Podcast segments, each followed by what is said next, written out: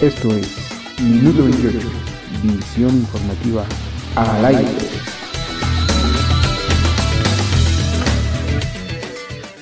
Buenas tardes amigos de Minuto 28 Radio, gracias por acompañarnos de nueva cuenta. Les saluda Rubén Martín a través de periodistasenunión.com.mx. Bien, pues hoy, hoy es lunes 7 de junio y un saludo y agradecimiento como siempre a nuestro coordinador de producción, David Martín.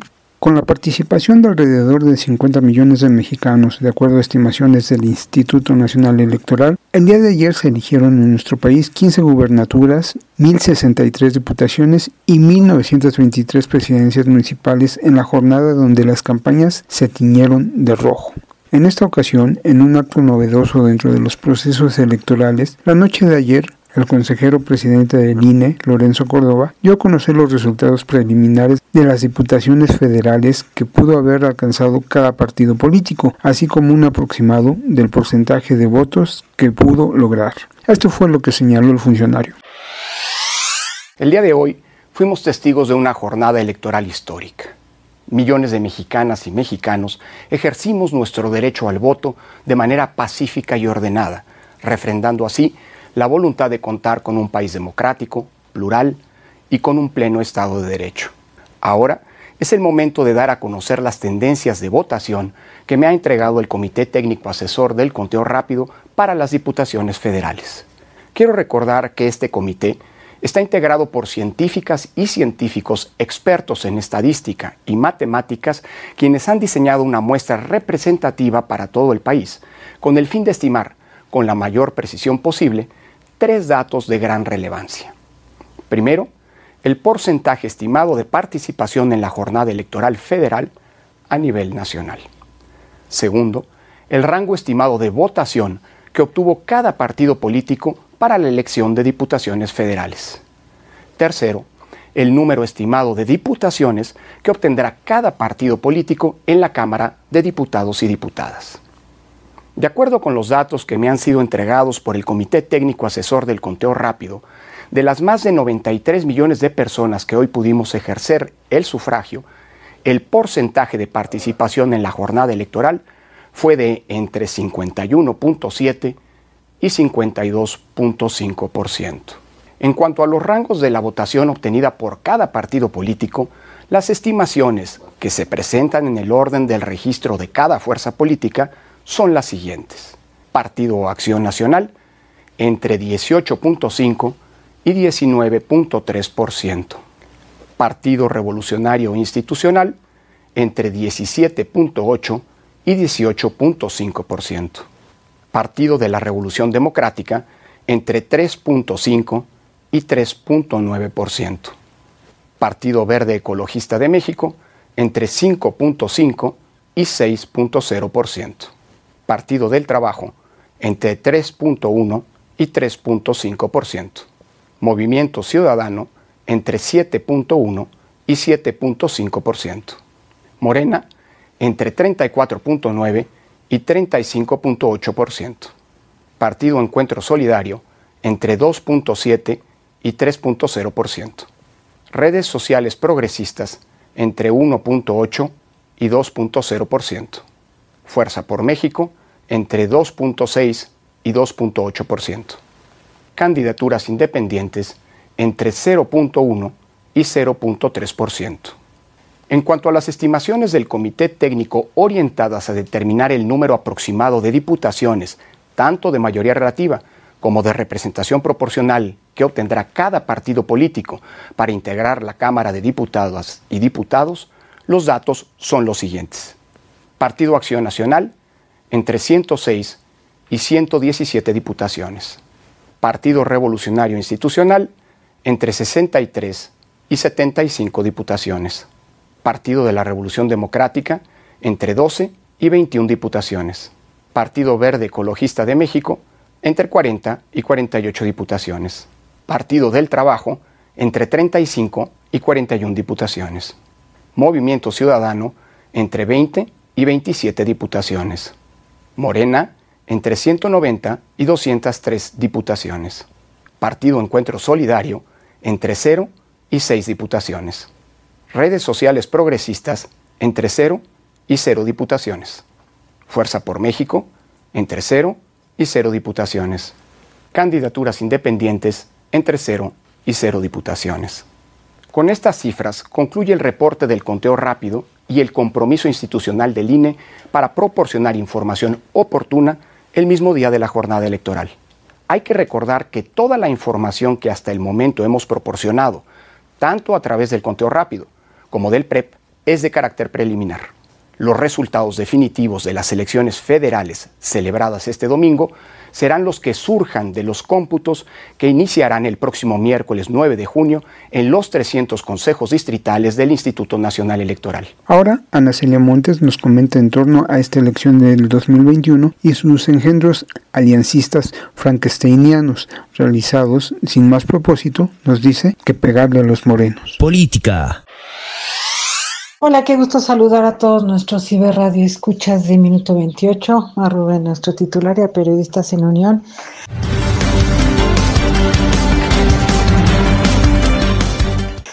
En este recién concluido ejercicio electoral de la elección intermedia, en donde en mucho, sí, hay que decirlo, se está jugando no nada más el destino de Morena tan cacareado, y ahorita voy a referirme a eso más profundamente, hasta donde se pueda, por supuesto. Eh, también de los otros partidos políticos, ¿eh? no es nada más morena y péguenle al negro, digo al moreno, o en este caso a morena. ¿Por qué? Porque también eh, resultó algo interesante de este ejercicio electoral.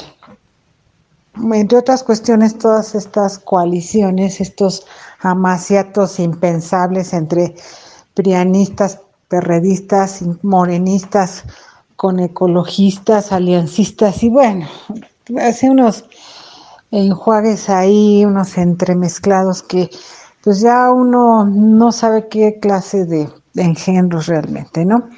Entonces, recién concluido el ejercicio, y aquí sí lo tengo que decir a título personal y aquí entre nos, yo estuve en una casilla en el Estado de México, concretamente en Naucalpan, como representante de un partido y pues me doy cuenta de, por una parte, y es a lo que yo quería referir, por una parte, eh, resulta interesante, resulta interesante ver este ejercicio electoral en tiempos de coronavirus. Sí, claro, todo el mundo con cubrebocas, el gel, las caretas, etcétera. Realmente no había así como que tanto la sana distancia, sí se cuidaron muchas cuestiones me eh, gratamente quedé sorprendida de ver cómo los ciudadanos con todo el coronavirus, con todas las amenazas de lluvia, por lo menos acá en, en en el Estado de México, cómo fueron a votar, fueron a votar y en orden, bien, sin incidentes por lo menos, bueno, eso ya me referiré, pero me refiero a estos actos de violencia terroristas, incluso que se estaban temiendo. Y también debo decirlo, me quedó muy buen sabor de boca el ver la solidaridad de los funcionarios de casilla, de otros representantes de partidos, de los mismos ciudadanos con pues personas discapacitadas, con adultos mayores que pues ya con ya el bastón ya es lo de menos, andadera, o que incluso tenían que acercar sus vehículos hasta donde pudieran para llevar ya un adulto mayor, una persona discapacitada y que los propios funcionarios de casilla pues iban y lo apoyaban llevándole la, las boletas, etcétera, ¿no? O sea, ahí eso se vio excelente, fue muy interesante, repito, ver a, la, a, a los votantes, a los ciudadanos, como debe ser, en orden, listos para votar, yendo a votar, eso fue excelente. Y lo que me llama la atención no tan gratamente fue, pues también que, eh, no sé si se deba a que había demasiadas expectativas y también la cuestión del coronavirus nos ha torcido un poquito el sentido de la organización, pero por lo menos lo que yo vi en el Estado de México, y eso, repito, lo digo muy, muy honestamente y lo digo también de primera mano, pues que eh, en el caso del partido que pinta de color guinda la mayoría del territorio nacional, pues no hubo así la organización que en otras ocasiones, ¿eh? ese apoyo a los representantes de Morena en las casillas Esto incluso así dándome que pensar, ¿no? Como que, bueno, siendo acá, donde yo estuve por lo menos, una zona panista de siempre, ¿eh? de siempre, el voto siempre aquí es albiazul. Pues como Morena no, no apoyó a sus propios representantes de Morena, y prefirió no levantar las incidencias sabiendo que pues sí las hubo, porque por supuesto incluso cometidas por el propio, los propios representantes del Instituto Nacional Electoral, ¿eh? ¿sí? Y, que no, no, prefirió no, por lo menos lo que me tocó a mí constatar, entregar las actas para incidencias, ¿no? Entonces es cuando uno dice, a ver, entonces yo ya no sé, ¿no? ¿Con qué, cuál es la alianza? ¿O por qué no me dijeron que había alianza de Morena con, con el PAN? Digo, por lo menos para a la hora de hacer el conteo, pues, pues que también a ver a quién le sumaba y a quién le restaba, ¿no? Entonces, sí, esa, esa desorganización que de tanta, de, tan desorganizada, de parte de los morenistas, pues sí da que pensar, ¿no? Como que, repito, o qué tipo de de, de coaliciones están llevando a cabo que no las plasmaron en la boleta o que no nos informaron a los ciudadanos o que a lo mejor sí estaban ahí, pero como resulta que eh, hay que saber leer entre líneas, no sé cómo decirlo, ¿no? De esa manera. Y bueno, eh, a nivel nacional, hasta lo que yo tengo entendido, porque repito, estando cuartelada en la casilla desde las 7 de la mañana hasta las casi las 10 de la noche, pues es muy difícil eh, ver las noticias y escuchar noticias. Entonces, repito, este parece ser que Morena hasta ahorita y enfatizo, parece ser que no la está teniendo tan fácil en varios estados, en varias localidades, en varios municipios y alcaldías sobre todo. Y sí, es de esperarse porque voy a reiterar algo que he dicho en otras ocasiones. Y si no lo he dicho, pues lo voy a decir. Eh, ya los ciudadanos ahorita, todos, por las benditas redes sociales, porque seguramente está más politizada la población, porque estamos en la era de, en la, era de la inmediatez de los millennials, lo que ustedes gusten, manden y les parezca. Ya no vamos a esperar ni 70 años tricolores, ni 12 años albiazules.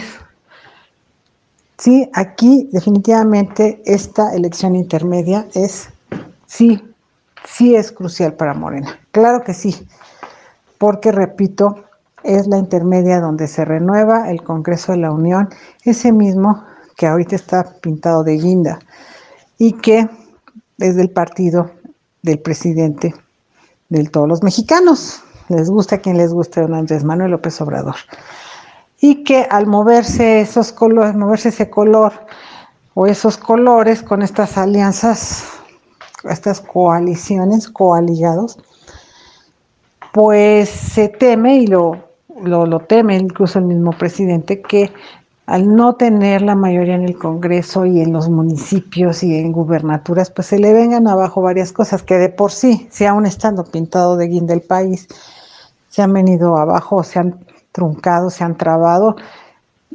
Y ya ni decir que no cuenta, no sé si en el sentido del término eh, contar, pero eh, eh, en el sentido de buena onda, me refiero no en el sentido de cómplice, con la Suprema Corte de Justicia, con el Poder Judicial, porque cada que dice algo el presidente López Obrador es para que el Poder Judicial se lo tire, se lo, lo que le diga que no, lo declare inconstitucional, improcedente, ilegal o lo que sea.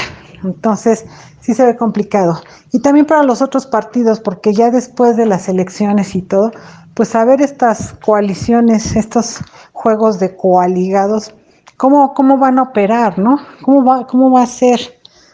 ¿Cómo se van a comportar de manera simbiótica? Esto es ya así como microorganismos que se pegan a otro y viven de él, o, o, o cómo como unas amibas en el estómago de otro y que de pronto lo pintan de verde y de pronto lo pintan de amarillo o de blanco o de azul o de o de lo que sea, ¿no? Entonces, Eso también, ¿no? Tiene que ver en esta renivelación de las fuerzas. Entonces, bueno, pues ahorita todavía es muy prematuro pensar o cantar victoria o, clamar la derrota, ¿no? Todavía estamos, incluso, bueno, no yo, por supuesto, pero me refiero que estamos a la expectativa de los conteos ya oficiales del Instituto Nacional Electoral, independientemente de los resultados del PREP, programa de resultados preliminares o lo que son las encuestas de salida, etcétera, ¿no? Que pues esto, esto sabemos siempre va cambiando, ¿no? Entonces sí, llamar la atención sobre eso que me llama la atención, repito, repito lo que repito. Pues no sé, Morena, muy desorganizada con sus militantes, con sus representantes de casilla, como que prefirió decir, no, no, no, ahorita no hay que meter, no, no, no a las incidencias. ¿Y por qué no?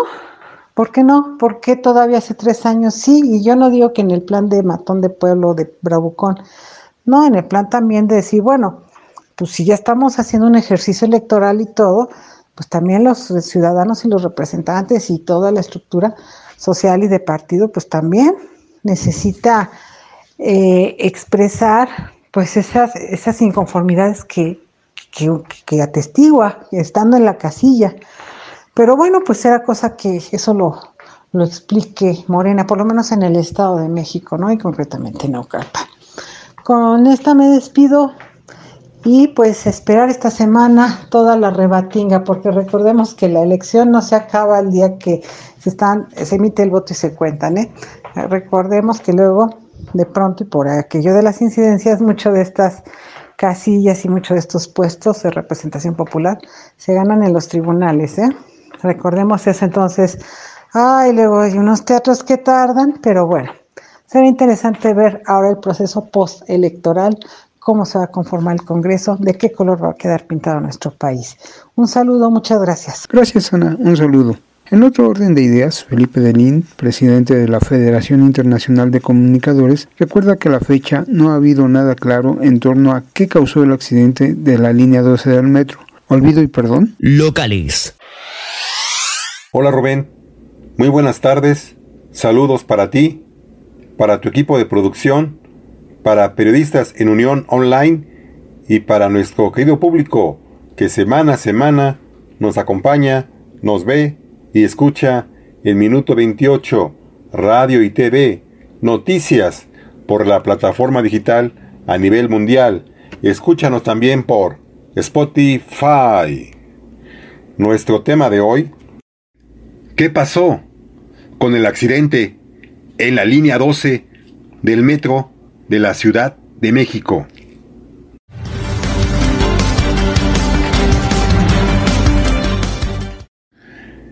Luego de que un vagón del metro de la línea 12 se descarrilara al caerse la estructura sobre la que se movilizaba entre la estación Olivos y Tezonco, elementos de seguridad, atención médica, bomberos y autoridades gubernamentales acudieron al lugar.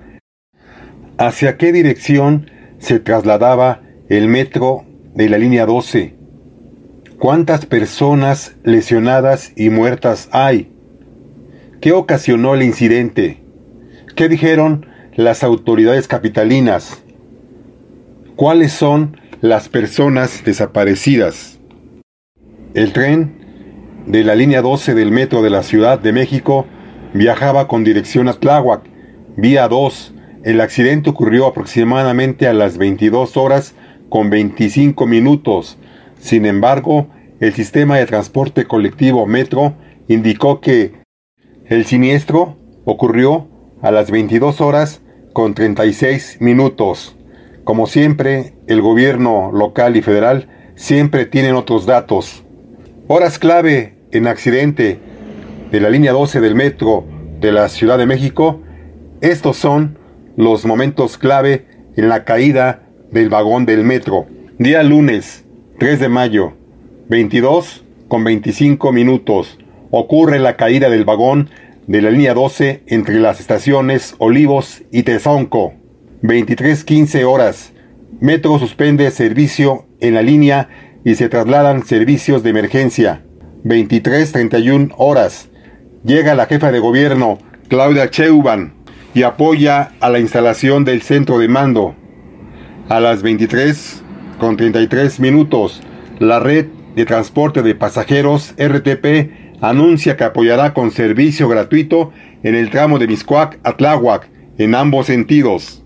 23 con 45 minutos, Protección Civil informa cifra preliminar de 13 personas muertas y 70 heridas. Día martes 4 de mayo, 03 con 10 minutos. Claudia Sheinman confirma la muerte de 23 personas tras la caída del vagón.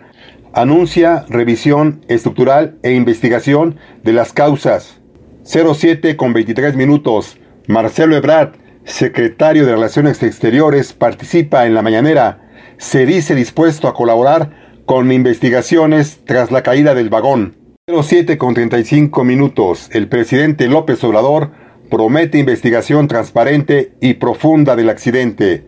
08 con 15 minutos. Concluyen labores de rescate en la zona. 08 con 58 minutos. Protección Civil retira primer vagón del metro y continúa labores en el lugar. Muertos y lesionados por accidente en la línea 12 del metro de la Ciudad de México, el secretario de Gobierno de la Ciudad de México aseguró que había 50 personas lesionadas, de las cuales el ERUM atendió a 15 de ellas. Hasta las 23 con 48 minutos se tenían registradas 13 personas fallecidas y cerca de 70 heridos, informó la Secretaría de Gestión Integral de Riesgos y Protección Civil de la Ciudad de México. La Fiscalía General de Justicia Capitalina informó que trabaja para poder identificar a las personas muertas y heridas para que sus familiares tengan certeza de su paradero. Familiares buscan a personas que viajaban en línea 12 del metro. Desde antes de las 24 horas se dio a conocer que los familiares de los pasajeros que presuntamente viajaban en la línea 12 del metro de la Ciudad de México comenzaron a lanzar búsqueda para encontrarlos. Locatel indicó que trabaja para brindar información a familiares de personas trasladadas a hospitales tras desplome de estructura. Pero, ¿realmente qué fue lo que pasó en la línea 12 del metro de la Ciudad de México? Un vagón del metro de la línea 12 se descarriló al caerse la estructura sobre la que se movilizaba. Presuntamente fue entre la estación Olivos y Tezonco. Y es que una vía elevada se rompió cuando pasaba el tren desde una altura aproximadamente de 20 metros. Dos vagones cayeron, se impactaron contra el suelo y quedaron en forma de V, además de los pasajeros que se transportaban en el sistema de transporte colectivo, algunos automovilistas que pasaban por la calle o la avenida también se vieron afectados por el impacto de la controvertida línea 12 del metro de la capital. De hecho, es una obra que ya ha presentado fallas a pesar de ser la más moderna y la más cara de ese transporte colectivo. El mandatario mexicano Andrés Manuel López Obrador sostuvo en su tradicional conferencia mañanera que se investigará a fondo el accidente. No se va a ocultar absolutamente nada, porque el pueblo de México tiene que conocer la verdad. Se va a hacer una investigación a fondo, sin miramientos de ninguna índole, buscando conocer la verdad.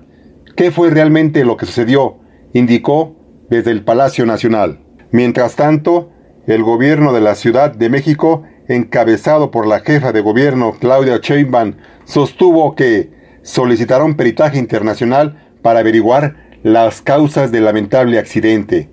Uno de los señalados por el fatal incidente es Marcelo Ebrard, actual secretario de Relaciones Exteriores, pues la obra se terminó el 30 de octubre de 2012 cuando él era jefe de gobierno de la Ciudad de México. Las imágenes de la vía destruida, los dos vagones al borde del colapso, automóviles destruidos y piezas de la construcción por todas partes causan un impacto con solo verlas en los medios de comunicación. Al lugar de los hechos llegaron los servicios de emergencia para atender a las víctimas y remover los dos convoys desplomados, así como los daños de la estructura. En las redes sociales y los medios de comunicación se pudieron apreciar a decenas de bomberos y rescatistas que sacaban a los pasajeros del interior de los vagones entre fierros, cables y otro tipo de materiales destruidos. Las autoridades locales aseguraron que el incidente se debió al vencimiento de una trave justo cuando pasaba el tren. Desafortunadamente, un automóvil quedó aprisionado debajo de la estructura, aunque los socorristas pudieron sacar con vida al conductor. Sin embargo, no todas las personas corrieron con la misma suerte. Se reportan casi 80 hospitalizados, de los cuales 7 se encuentran gravemente heridos, mientras que por lo menos más de 26 personas perdieron la vida y hay un buen número de desaparecidos que aún no los pueden localizar. Los vecinos opinan, y la opinión pública también, se debe dar seguimiento al accidente, más cuando los vecinos del lugar ya habían informado en el pasado de grietas en la estructura provocadas por el terremoto de hace cuatro años, de acuerdo a medios de comunicación que lo publicaron. Las autoridades del metro jamás hicieron un seguimiento de estos reportes, de estas denuncias, y no hubo el mantenimiento realmente requerido para esas estructuras. Se juzga a la actual jefa de gobierno y a la actual directora general del metro, Florencia Serranía Soto, de negligencia, de no atender realmente las denuncias sobre la falta de mantenimiento a estas ballenas, a estas estructuras, cuando en varios medios habían ya reportado que había grietas. Sin embargo, vamos a esperar al peritaje, esperemos que no sea un peritaje a modo, un peritaje en donde ellos sean juez y parte, como ha ocurrido en otros dictámenes que han sucedido de accidentes en el metro, incendios, percances. También se informó que las autoridades de la Ciudad de México habilitaron los hospitales General de Tláhuac, General de Iztapalapa, Belisario Domínguez, Magdalena de las Salinas, General Balbuena y Joco para recibir a los heridos. Se pusieron a disposición cerca de 22 ambulancias del ERUM, 8 de CRUM, 10 de Cruz Roja y personal de bomberos para atender a todos los afectados por el grave accidente. De hecho, diversos entes como fuerzas de seguridad de todos los niveles del gobierno incluidos militares, ayudaron en el operativo de rescate de personas, mientras que el gobierno de la Ciudad de México montó un centro de mando para informar a los familiares de las víctimas y heridos. Se critica mucho a la directora general del metro, Florencia Serranía Soto, porque no da la cara, se esconde, y dicen que está enviando a personal de confianza a los hospitales donde están los heridos del accidente del metro de la línea 12 y tratan de que no hagan ruido, apoyando con medicamentos. Y pues les comentan que pueden pedir o exigir el seguro de pasajeros, pero hasta el momento no les han hecho caso. De hecho, familiares de los heridos dicen que han gastado mucho más de lo que les dio el gobierno de la Ciudad de México, que no fueron ni 8 mil ni 10 mil pesos. Por cierto, la opinión pública, los partidos políticos, y los trabajadores y empleados del metro exigen ya la salida de la directora general del metro, Florencia Serranía Soto. Ya le han dicho al presidente y a la jefa de gobierno que por qué la defienden, por qué la solapan, por qué la están protegiendo, ya que la corran, es una señora ratera, corrupta, inepta, y ahí la tienen, y la señora se sigue burlando, haciendo negocios y burlándose de todo mundo y de nuestros impuestos. Ya basta de que tengan a una persona nociva y tóxica y, corrupta ahí en el metro. Por cierto que hay un rumor muy fuerte ahí en las instalaciones del metro que después de las elecciones del 6 de junio se va. Esperemos que se vaya a la cárcel, por lo menos, y no la nombren directora del Tren Maya o algo por el estilo. Esperemos que realmente haya cambios positivos en México en los próximos días. Rubén y amigos de Minuto 28, realmente el accidente del metro, la línea 12, fue un accidente que realmente repercutió en México y en el mundo. ¿Por qué?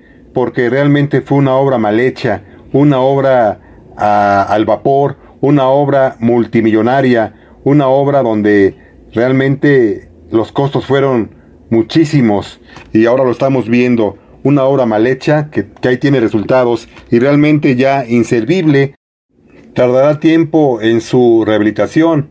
Tendrán que derrumbar esos, esas columnas, esos puentes, para hacer otros nuevos que realmente soporten el peso de los convoys, de los trenes. Por cierto, ya anunciaron que estamos en semáforo verde. Esperemos que la gente no grite de júbilo y se quite las mascarillas y los cubrebocas y estemos ya en la tercera o cuarta ola de contagios. Creo que aún no estábamos a tiempo de esa medida, pero el gobierno de la Ciudad de México determinó y el federal que ya era tiempo. Esperemos que no sea algo contraproducente.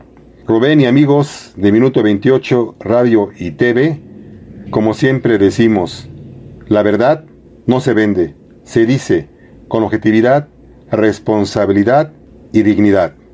Se despide de ustedes su amigo Felipe Delín. Hasta la próxima. Buenas tardes. Saludos. Gracias, Felipe. A 34 años de la explosión, la planta nuclear Chernóbil sigue viva, pero está controlada, señala a través de UNAM Global Epifanio Cruz, del Instituto de Investigaciones Nucleares de la Universidad Nacional Autónoma de México. Internacionales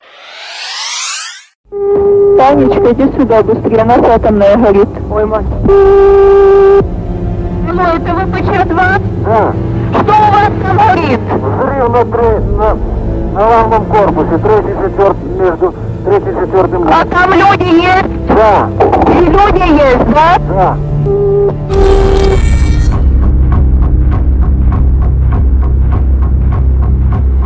Es un problema real, no es ninguna fantasía, que Chernóbil sigue vivo y aún no está resuelto del todo, hay trabajo por hacer.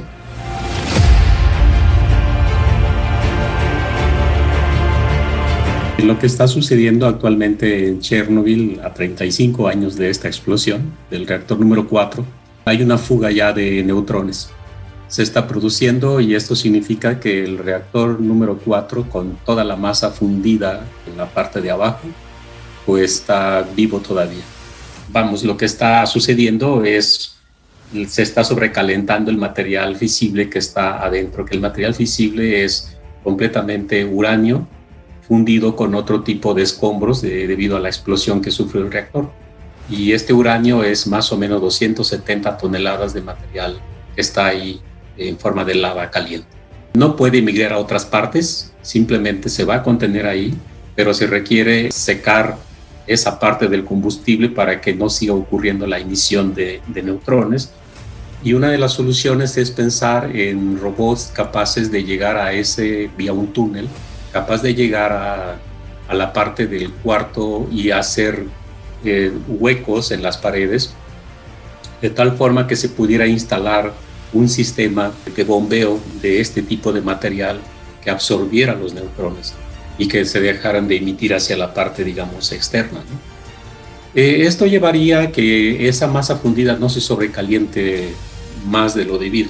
Lo ideal sería retirar esa parte que está ahí fundida y darle el tratamiento adecuado para pues eh, llevarlo a un depósito, un cementerio nuclear muy adecuado para ese tipo de, situación, que es una lava, un material fundido. ¿no?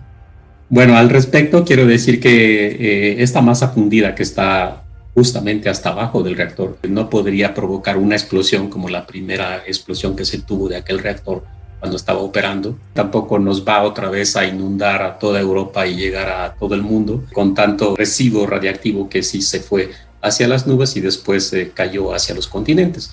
Pero esto no, no puede ocurrir en tal magnitud otra vez, porque simplemente el sistema del reactor ya no existe y solamente es una masa que se está volviendo crítica en la parte que está enterrada. No, no tenemos por qué alarmarnos de esa situación. Todavía está por trabajarse y mantenerse bajo control.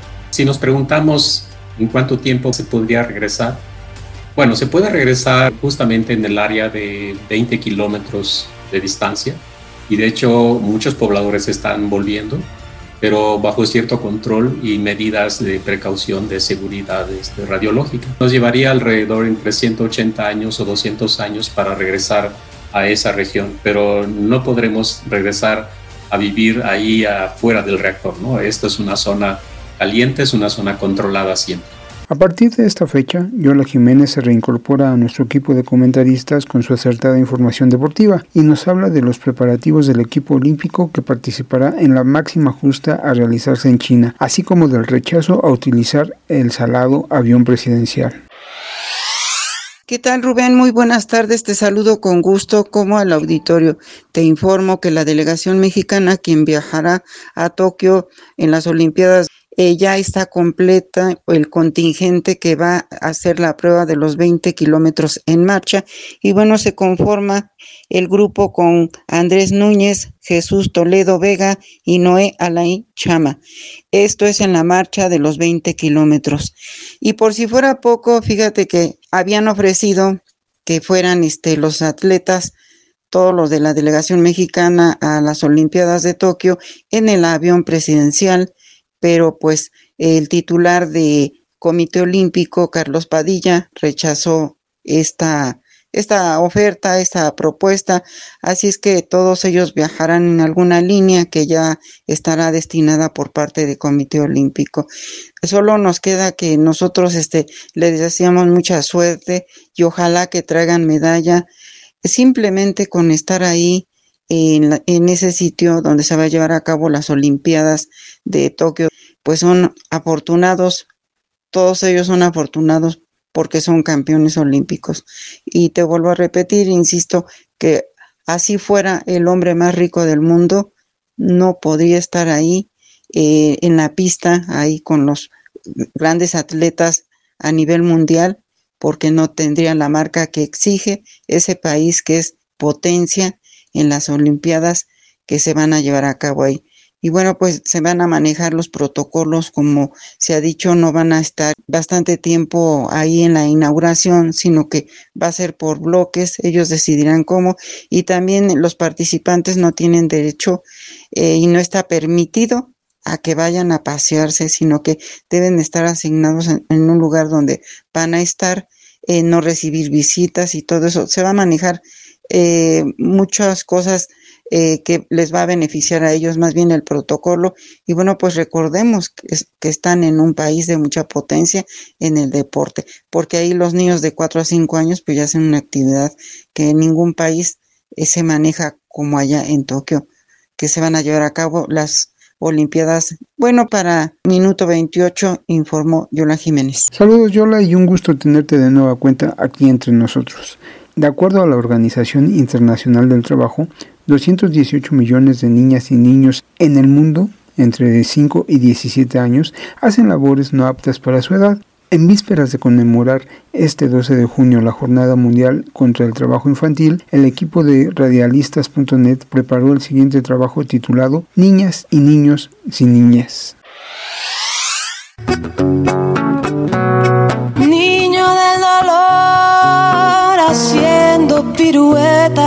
A cambio de tener miradas o monedas. Niño del dolor que juega a hacerse grande, ausente del amor, ya es parte de la. En los basurales de México y Manila, juntan vidrios, latas y papeles y disputan los restos de comida con los buitres. Se sumergen en el mar de Java buscando perlas. Son topos en las minas del Perú, imprescindibles por su corta estatura. Y cuando sus pulmones no dan más, van a parar a los cementerios clandestinos. Cosechan café en Colombia y Tanzania y se envenenan con los pesticidas. Cortan algodón en Guatemala y bananos en Honduras. En Malasia recogen la leche de los árboles del caucho y en Birmania tienden vías de ferrocarril.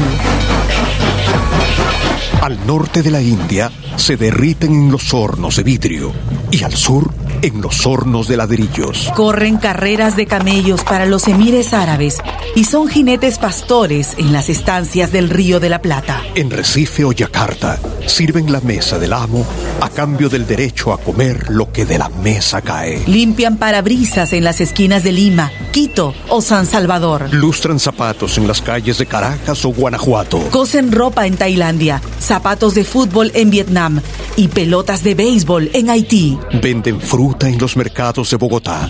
Venden chicles en los autobuses de San Pablo. Venden y son vendidos en las playas del Caribe.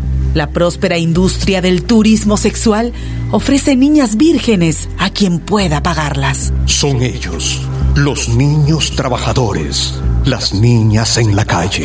Intentando vivir, viviendo.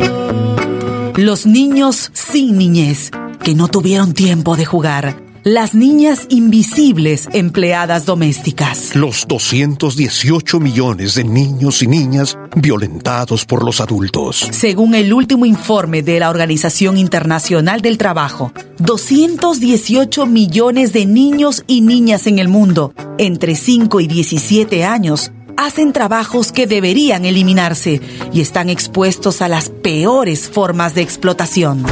Yo quiero ir a la escuela, pero aquí no hay escuela. Estoy limpiando la casa de doña Matilde. Ella solo me da la comida. Mi papá no tiene trabajo. Yo trabajo recogiendo frutas. Yo quiero jugar con otras niñas, pero mi tío me manda a vender caramelos en la calle. La movilización internacional por la abolición del trabajo infantil peligroso y degradante está creciendo. En 1999 se aprobó la Convención sobre las peores formas de trabajo infantil, ratificada ya por 116 países en el mundo. Y está propuesto el día de hoy, 12 de junio, como Jornada Mundial contra el Trabajo Infantil. Niño del dolor que cuelga de los coches y aspira oscuridad crecida de la noche. Niño del dolor sin nada que agarrarse. Perdido en la ciudad, ya es parte del paisaje. Una producción de radialistas apasionadas y apasionados. Y ahora nuestra asesora fiscal, la contadora Flor Rasgado Romero, nos explica qué tan bueno es pedir factura en las compras a fin de comprobar gastos a la hora de declarar nuestros impuestos. Nacionales. Hola, buenas tardes. Estamos en minuto 28. Estamos en la sección fiscal. El tema del día de hoy es bueno pedir factura de todos mis gastos.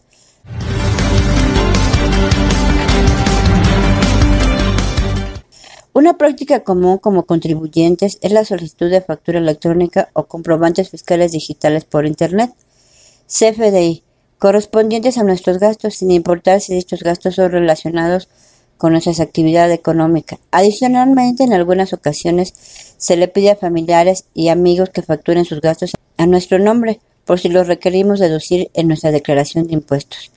Los contribuyentes que realicen dichas prácticas con el objetivo de reducir su base grabable o simplemente por desconocimiento podrán llegar a tener problemas con las autoridades fiscales por una posible discrepancia fiscal. ¿Pero qué es la famosa discrepancia fiscal? En el artículo 91 de la Ley de Impuestos sobre la Renta establece que las personas físicas podrán ser objeto del procedimiento de discrepancia fiscal cuando se compruebe que el monto de las erogaciones en un año de calendario sea superior a los ingresos declarados por el contribuyente o bien a los que le hubiere correspondido declarar.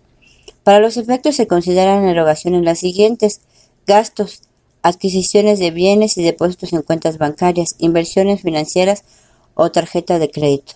Las erogaciones mencionadas anteriormente se presumirán como ingresos cuando no te encuentres en el RFC o en el Registro Federal de Contribuyentes. No presente las declaraciones de impuestos a los que estás obligado o se declaren ingresos menores a las erogaciones referidas.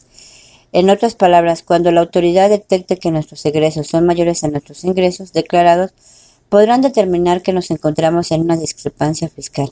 ¿Cómo puede conocer el SAT el monto erogado por el contribuyente?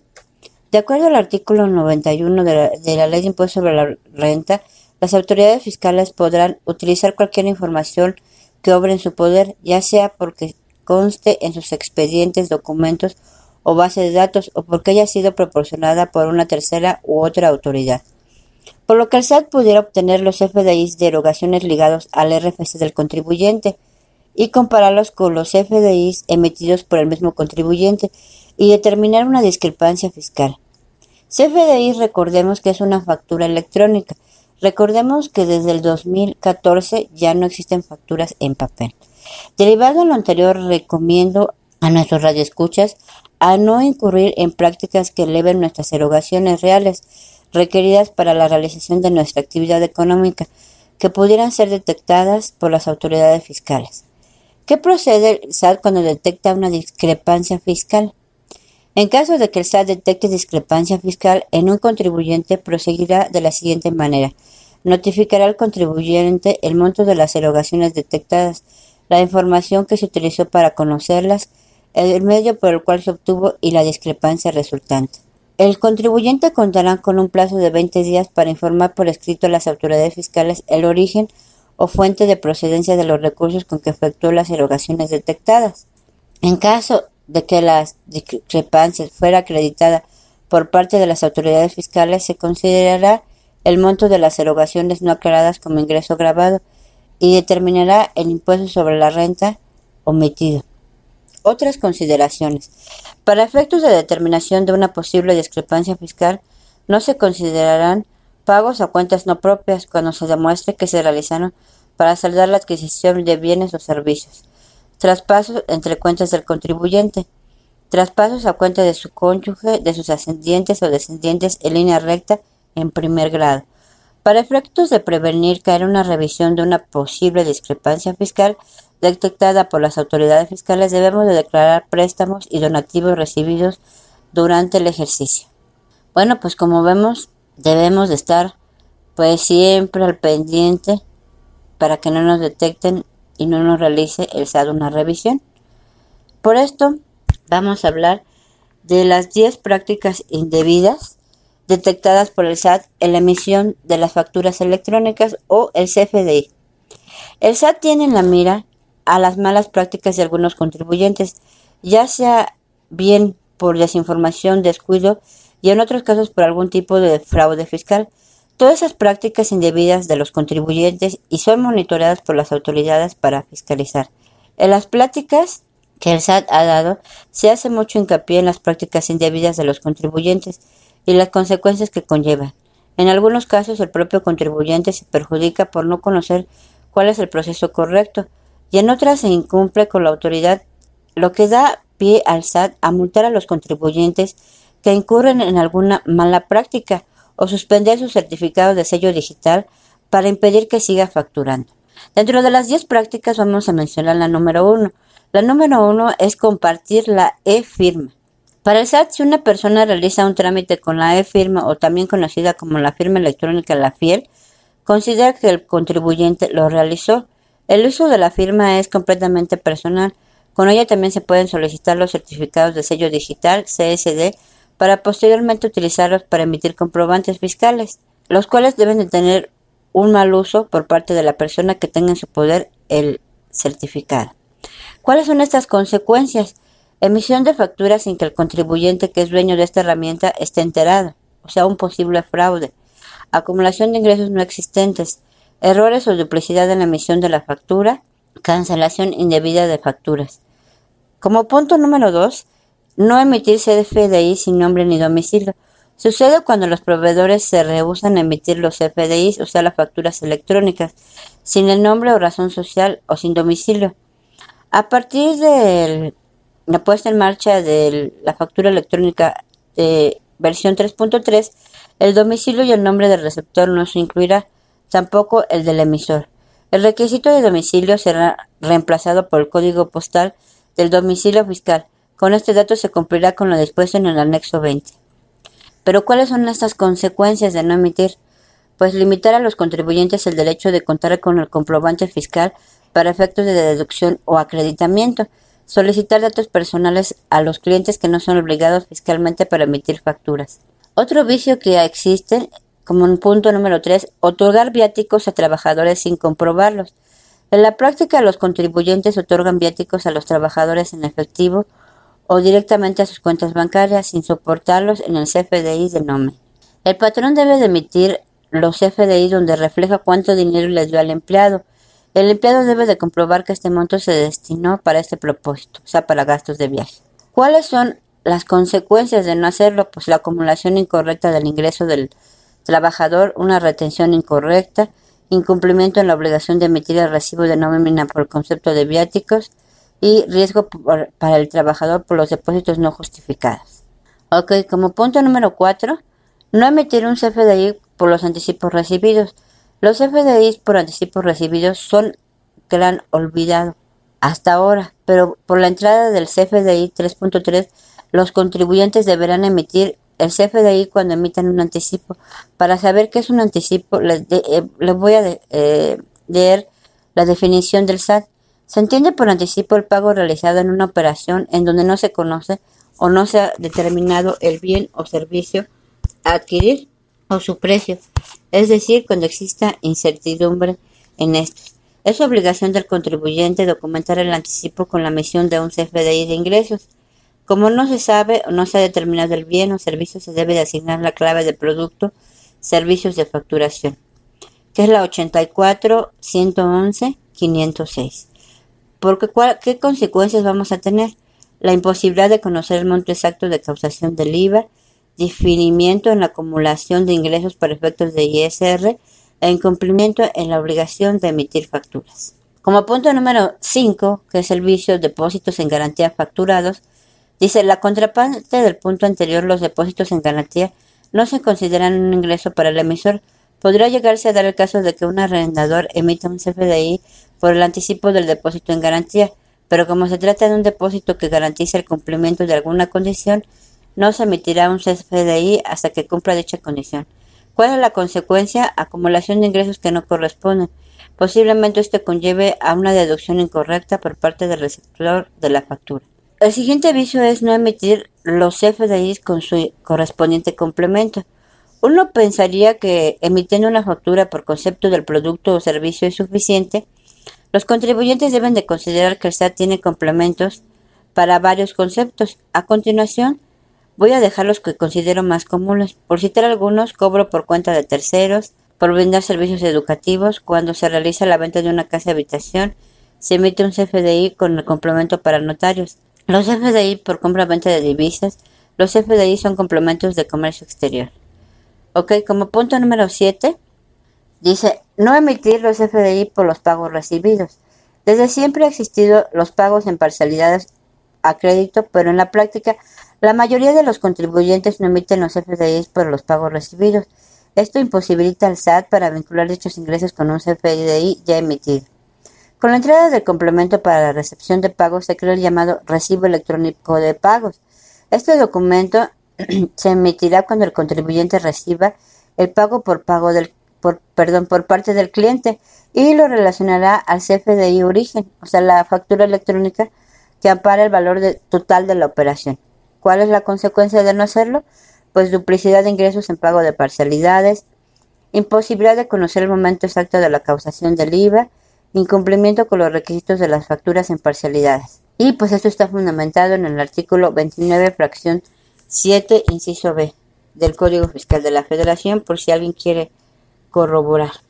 Como punto 8, es, no acepta que un CFDI está pagado. El SAT recibe información de los XLM podría decirse en tiempo real. Cuando un CFDI se le asigna una forma de pago que no sea la clave 99 por definir, este comprobante se considera como pagado y por ende acumula para ISR y que se traslade el IVA, según sea el caso. ¿Cuáles son las consecuencias?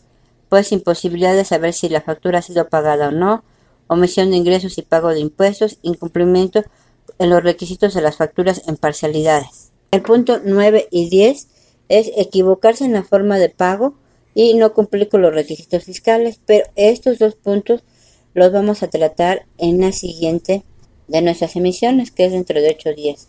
Como conclusión a esto, yo les comentaría que son muchos cambios que se deben considerar del nuevo CFDI o facturación electrónica, complementos, anticipos, nóminas e incluso la contabilidad electrónica. Para evitar que los contribuyentes o los responsables del área de contabilidad, facturación e incluso almacén trabajen a marcha forzada, les recomiendo seguir las actualizaciones del SAD y también pues hay que suscribirnos a las diferentes, este, pues algún boletín del colegio de contadores o de algún colegio eh, en donde se encuentre pues nuestro domicilio fiscal. Bueno, pues por mi parte es todo. Les invito a que me sigan escribiendo a mi correo electrónico florrasgadoromero.gmail.com con alguna, algún tema, alguna sugerencia. Recordemos que ya se terminó el plazo de la declaración anual y ahorita nada más hay próloga en la declaración patrimonial hasta el 31 de diciembre. También me pueden escribir a mi WhatsApp al 55 64 50 7992. Gracias y recuerden siempre sonreír. Como siempre, vaya nuestro agradecimiento por acompañarnos cada semana en este espacio informativo realizado por Minuto 28 Producciones con la colaboración de las revistas Tu Opción e IP, Periodistas en Unión y su red internacional de asociados, así como de la agencia Show Hit en la información de espectáculos. Los invitamos a seguirnos en nuestras redes sociales y a que nos escuchen el próximo lunes a través de periodistasenunión.com.mx, una estación dirigida por la licenciada Angélica Ortiz. Gracias a David Martín, coordinador de producción, y a todo el equipo que hace posible esta emisión. Principalmente, muchas, muchas gracias a ustedes por seguirnos. Recuerden que pueden encontrar nuestros podcasts en las multiplataformas Spotify, Anchor y Deezer, entre otras. Y si ya recibieron la vacuna contra el COVID-19, no olviden que debemos seguir cuidándonos ya que la pandemia aún persiste. Mi nombre es Rubén Martín. Hasta la próxima.